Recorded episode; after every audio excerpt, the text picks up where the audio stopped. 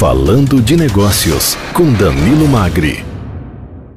Muito bem, de volta aqui hoje com o nosso Falando de Negócios, depois de um bom tempo de férias, o Danilo Magri de volta com a gente aqui, né, Danilo? Tudo bem com você? Seja bem-vindo. Bom dia, Clemente. Bom dia. Estou feliz de voltar para a terceira temporada Fala, do Falando de Negócios.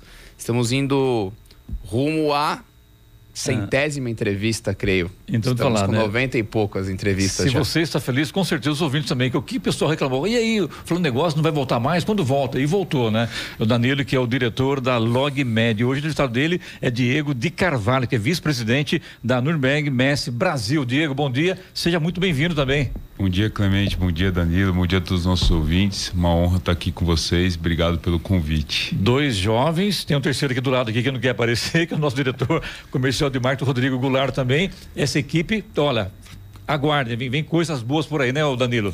Verdade, viu, Clemente? Aliás, quem nos ouve e ainda não acessou o YouTube para assistir ao vivo, vale a pena. O estúdio novo ficou lindo.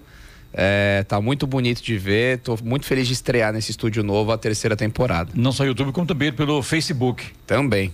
Então agora o comando é seu, fica à vontade. Então vamos lá, Seja Diego. bem-vindo mais uma vez. Obrigado aí por estrear, né? O Estúdio Novo é a terceira temporada do Falando de Negócio. Realmente é um programa que faz a diferença na região. As pessoas sempre querem saber um pouquinho mais, têm curiosidade para entender não só a vida de negócios profissional, mas também pessoal das pessoas que traçam esse caminho. Conto, você trabalha na Nuremberg, né? A Nuremberg é uma das maiores eh, empresas de feiras e eventos B2B, ou seja, entre empresas do mundo. Conta um pouquinho da sua trajetória até chegar né, na, na Nuremberg nesse, nesse setor. Bom, obrigado, Danilo. É, obrigado a todos que estão aqui conosco. Bom, a minha história começa quando eu entrei na faculdade. Eu fiz é, turismo e hotelaria em Águas de São Pedro. E na época me abriu um horizonte que eu fui fazer um estágio nos Estados Unidos, em Vermont, onde eu fiquei aí seis meses. Ali é, me chamou muita atenção, principalmente pela troca de cultura. Depois eu voltei, acabei é, continuando os estudos, fui de novo, fiz mais é, um estágio em Vermont e aí na volta eu vi que o que eu queria era realmente trabalhar com hospitalidade, trabalhar com essa parte de novas culturas, entender é, como que a gente poderia criar novas experiências. Dali eu tive a grata surpresa de passar para fazer trainee na rede Marriott, fui para ficar um ano, acabei ficando cinco anos é, na Flórida, na ilha de Marco Island, que é, foi era um hotel cinco estrelas, depois ele virou seis estrelas, então eu passei todo um período para entender também o desenvolvimento. Era um hotel com 735 quartos, que a gente tinha em torno de quase 5 mil hóspedes é, por dia passando por lá. É, de lá eu fui trabalhar na Disney, eu é, fui trabalhar como que eles chamam de manager in training, né, que seria gerente em treinamento é, na área de governança no maior hotel da Disney que na época, né, que era o Swan e Dolphin, com 3.700 quartos. É, peguei a parte de renovação, então foi uma experiência fantástica. E também poder trabalhar e estudar. Eu acabei fazendo uma MBA pelo Rose College, que é a Universidade da Disney, né, que é a Universidade Central Florida. E isso me foi é, moldando e ao mesmo tempo é, vendo como era importante é, entender como criar experiências é, diferentes para o público, né?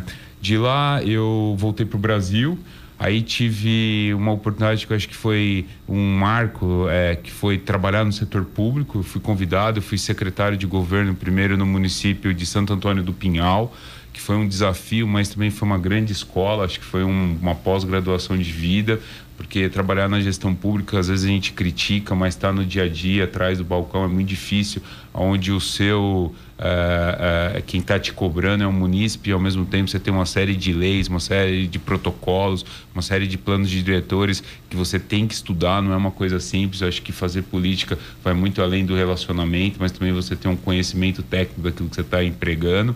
E ali em Santo Antônio foi muito bacana porque a gente não tinha nada e tinha que criar e fazer muito. E foi muito importante para desenvolver. Então ali em Santo Antônio eu fui me envolvendo em alguns projetos, de lá eu fiquei é, dois anos e meio em Santo Antônio, depois eu resolvi empreender. É, não deu certo, mas foi muito bom, porque é nessa hora que você entende também que o lado privado é, também tem os seus desafios, tanto quanto o lado público. Acabei voltando para a área pública, voltei para Santo Antônio, aí eu recebi um convite, acabei vindo é, ser diretor de turismo aqui em São José dos Campos, ao qual eu fiquei quase três anos, e daqui eu fui convidado para trabalhar na Reed Exhibition. Rapaz, é trajetória, hein? é, rodei bastante. E aí da Reed, quanto tempo? Da Reed eu fiquei um ano e meio, eu cuidava de uma feira de logística e do Salão Duas Rodas, e aí eu fui convidado e fui para Nuremberg, que agora eu tô seis anos e meio. Seis anos de Nuremberg já. De Nuremberg. E você divide seu tempo entre Brasil e Alemanha, é isso? Eu divido meu tempo meio que em ponte aérea, né? Porque o escritório fica em São Paulo, então eu moro em São José dos Campos, vou a São Paulo quase todos os dias. A gente acaba aí indo para fora quase uma vez por mês, aí a gente fica uns 10 dias fora, normalmente a Alemanha, que é onde está a matriz. Nuremberg é uma empresa pública privada, ela fica na cidade de Nuremberg. Eu brinco que lá a gente tem o hardware e o software, né? Porque lá eu sou dono também de um pavilhão. Hoje o nosso pavilhão é o quarto pavilhão, maior, quarto maior pavilhão da Europa Ocidental. A gente, em comparação para o ouvinte entender, estou falando de um pavilhão de mais ou menos quatro AMBs de São Paulo. Então é grande. É, grande. A gente tem lá é, é, um pavilhão que hoje ele vai completar quase 46 anos. A minha empresa tem 49 anos, é uma das empresas mais novas do mercado de feira da Alemanha. Hoje é, tem aí registrado que a primeira empresa de feiras tem mais de 450 anos. E o interessante é que toda empresa alemã ela tem o nome Messe, que na verdade hoje eles falam que Messe quer dizer feiras, mas Messe na verdade vem de missa, que foi onde começou as feiras, porque antigamente as pessoas iam à missa e depois da missa ela ia fazer o scamble, né, fazer aí o, o negócio, o comércio, e aí foram surgindo as feiras e foi se desenvolvendo ao longo dos anos. Olha que bacana. Primeiro, no primeiro bloco a gente já falou de empreendedorismo, já falou dos desafios do poder público, dos desafios do empreendedorismo, já descobrimos também a origem. Poder público e privado também. Né? Exatamente, né? já descobrimos a origem da palavra, palavra feira, feira tinha também. tudo a ver com a missa. Não sabia disso, interessante, Diego. Bom, primeiro, primeiro bloco a gente falou bastante, né, um pouquinho da trajetória do Diego e de umas curiosidades sobre o tamanho da Nuremberg e, e a origem né, de feiras e eventos, pelo menos lá na Alemanha. Vamos falar um pouco do segmento aqui no Brasil e de uma forma geral, Diego. O segmento de feiras e eventos sempre movimentou muito o mercado. E eu acho que o mercado brasileiro deve ser um dos melhores do mundo, porque o brasileiro tem uma característica de pessoalidade, de, de relacionamento que favorece né, os eventos presenciais. Mas também sofreu muito durante a pandemia. E agora a gente percebe uma retomada forte, né? As pessoas voltam a se encontrar, os eventos presenciais estão voltando, mas também voltaram diferente, de certa forma, com mais tecnologia, é, em, talvez com uma, eu percebi assim, uma programação um pouco mais encurtada, a fim de favorecer talvez a, o conteúdo daquele evento. Como é que vocês têm enxergado essa, essa retomada da, do setor? Quais são as principais tendências? Olha, Danilo, acho que a pandemia ela foi muito importante para nós revermos e pensarmos em geral o que, que a gente espera de evento face to face, que a gente fala, né, físico. Eu acho que as pessoas estão mais ávidas, hoje os eventos estão mais qualitativos e as pessoas elas estão indo mais é, com seus objetivos traçados. Acho que feira é muito importante. Eu brinco que feira ela tem uma importância histórica porque ela já passou por grandes crises. Foi pós-guerra que as feiras ajudaram as indústrias a se desenvolverem e não é à toa que agora após aí uma pandemia que nós tivemos no mundo ela tem ajudado porque é através das feiras que as empresas se posicionam e se desenvolvem. O Brasil é um grande player. Eu diria que o Brasil é um dos maiores indutores é, é, e emissores de feiras da América Latina. A gente está hoje aí com um, as vou dizer que as top cinco feiras em alguns setores estão no Brasil. Aqui no Brasil, a gente está em 28 setores econômicos, como Nuremberg Messi. A gente tem um portfólio de 14 feiras. A gente tem feira para o mercado de construção, revestimento, vidro plano, proteção solar, química analítica, biotecnologia, nanotecnologia, cosmético, farmacêutico, alimento orgânico, veterinário, pet, calçados. Então, a gente está em vários setores. Diego, eu jurava que você não ia lembrar de todos. Não, cara. E tá, ele tá sem cola, viu, pessoal? É na cabeça dele. A gente acaba lembrando que a gente está envolvido tá e, e, acaba sendo até um vício, porque é muito bacana você aprender e poder entender as oportunidades de negócio que existem. O nosso país é um país que é abençoado, por mais que a gente tenha muitos problemas, eu acho que também nós, como os empreendedores, a gente tem que usar essas ferramentas para cada vez mais conectar. Eu acho que o poder da feira de negócio, você poder conectar é, demanda e oferta, e principalmente trazer entidades públicas, entidades privadas, universidades. A gente acaba sendo uma ferramenta, eu brinco que a gente vira um broker de negócio, a gente é uma ponte de conexão. E eu acho que cada vez mais é isso que as pessoas estão buscando. Então, como é que você investe seu dinheiro e você tem retorno? Fazer feira não é barato, por isso tem que ser estratégica e tem que ser muito bem traçado o que você quer atingir, para quem você quer atingir. Você, você começou muito bem sua resposta. Você falou os eventos estão mais qualitativos. É isso mesmo. A gente via antes grandes feiras onde as pessoas iam e aí tinha ali aquelas 30, 40% das pessoas que iam buscar brinde. Exatamente. E não tinha aquele propósito definido, né, do que fazer na feira. E eu acho que quando você diminui até o tamanho do evento e torna ele mais qualitativo, você oferece para o patrocinador, quem é quem está bancando o evento, mais oportunidade de negócio, você valoriza o seu produto. Você estava falando das tendências e, e das, dos 14, das 14 feiras que vocês têm hoje e os setores que vocês têm. Quais os assuntos e temas mais buscados hoje aqui no Brasil que você sente que são feiras que as pessoas estão buscando mais conteúdo, tem mais curiosidade a respeito? Olha, é, eu vou falar de algumas feiras que a gente opera e outras que os nossos parceiros Perfeito. e competidores que eu acho que tem muito valor. Então acho que assim, o setor agro. O setor agro é um monstro. Então a gente tem uma feira que uma outra empresa é, organiza em Ribeirão Preto que é muito forte, que é a Agri Show. Eu faço um evento junto com a Exame que acontece agora em abril, então todos ficam convidados. A gente tem informação no nosso site, que é para o setor agro, que é um evento de conteúdo e cada vez mais vem crescendo. Setor de construção. Semana que vem, inclusive, a gente está com duas feiras no São Paulo Expo. Convido a todos que tiverem interesse, que é a Expo Revestir, que é uma feira de revestimento, e a House Decor, que é uma feira de decoração totalmente B2B, voltada para o público é, de construtoras, arquitetos, retails, varejos, né? Que é um tema também muito forte. Setor farmacêutico e biotecnologia é algo também que está crescendo muito e cada vez mais as pessoas estão buscando.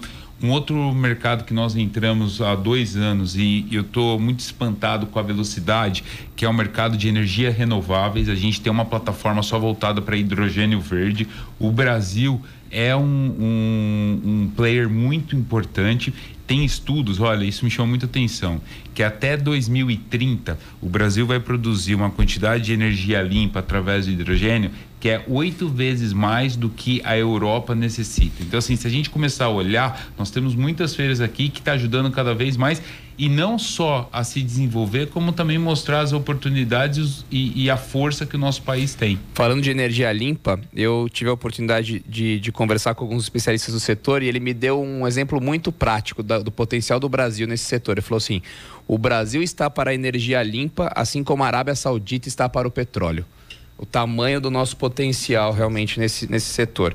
E aí, pegando carona, Diego, a gente já conversou né, das feiras e eventos, a, as novas tendências, os principais temas que você sente que, que podem crescer nos próximos anos e como que funciona essa customização da experiência do consumidor dentro da feira.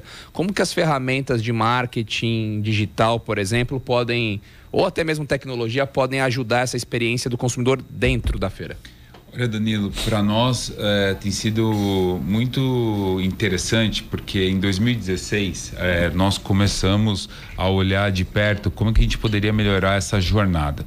Então, o primeiro investimento nosso foi entender quem que eram os nossos clientes. Então, acho que assim, o primeiro ponto cada vez mais a gente tem falado de big data, de inteligência de mercado, a gente realmente foi entender os nossos dados. Então, hoje a Nuremberg ela tem um asset, né? Ela tem uma força muito grande que é quem está conosco. Então, a gente tem, vou usar um termo em inglês, até peço desculpa ao nosso ouvinte, que é o nosso data lake. O que é o data lake? Seria o nosso lago de dados. Então, hoje a Nuremberg ela tem um, um, um dado de lagos com mais ou menos 630 mil CNPJs ativos de 28 setores econômicos. O que, que é isso? Eu tenho dado ali de tanto quem são as empresas que são expositoras dos nossos eventos, como também os compradores dos nossos eventos. Tudo começa por aí. É você entender demanda, é você entender comportamento, é você entender quem é a persona que está por trás do cargo, como é que ela funciona, o porquê que ela vai para a feira e depois você customizar é, produtos para cada persona. E aí você vai conectando com as plataformas. Eu acredito muito que cada vez mais as feiras elas têm que se tornar híbrida. Então você tem que ter um encontro físico, mas você tem que ter uma jornada porque a feira ela acontece de três a quatro dias. Como é que fica os outros 361 dias do ano? Então você tem que utilizar dessas ferramentas tecnológicas e ferramentas híbridas para poder conectar e mostrar para aquele comprador como é que ele também ele se edu educa, como é que ele vem a oportunidade e como é que ele usufrui da feira. A cada vez mais eu tenho é, trabalhado com o mercado e, e tendo um posicionamento de educar também quem está investindo conosco. Porque você vê também que tem muitas empresas que muitas vezes estão tá em feira há 10 anos, mas tem um problema interno, que a área comercial não fala com a área de marketing. Aí no dia da feira eles se encontram no pavilhão e nem sabe o que estão fazendo ali. Então o cara investe uma puta grana, ele não tem um retorno porque ele não preparou a equipe e aí depois ele fala que a, o produto, a feira foi ruim. Então a gente tem trabalhado muito também nessa parte da educação, pré, durante e pós. E as ferramentas digitais nos ajudam muito isso, porque pensa, a feira, ela tem também um limite para receber um público. Só que através da ferramenta digital, você consegue conectar com outros lugares. Hoje a feira é global. Hoje eu tenho mais ou menos 27% de average, né, é, média total do público que visita as minhas feiras são de público internacional. E é muito bacana, porque pós a pandemia a gente teve um aumento, até porque o Brasil foi um dos primeiros países a conseguir voltar com feira de negócio. A minha empresa foi a primeira empresa é, internacional que voltou com feira. A gente fez quatro feiras no final de 2021. Foi um dos maiores desafios que eu já tive de carreira, porque você tem que adaptar protocolo, entender o desenvolvimento. Então, foi muito bacana. Eu também esgotou, na verdade, Diego e também Danilo, quando o entrevistado é bom, a coisa flui, né? E é muito interessante, né?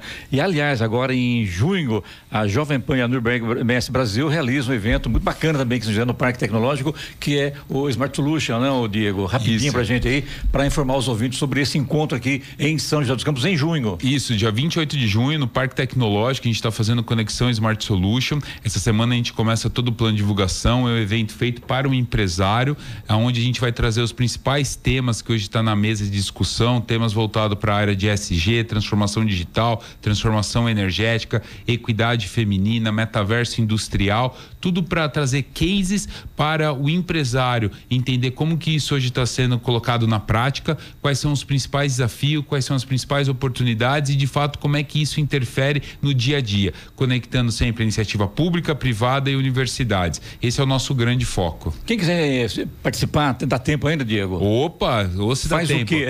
Só entrar no site conexãosmartsolution.com.br. Lá está a nossa grade. A gente tem alguns nomes ainda a ser confirmado. A partir de agora, de 20 de eh, março, a gente começa também aqui no Jornal da Manhã com as entrevistas com os nossos palestrantes e patrocinadores, onde a gente vai trazer maiores novidades. Diego, Diego não, Danilo, a dupla da, é Diego e Danilo, né? Tá boa, dupla sertaneja aqui.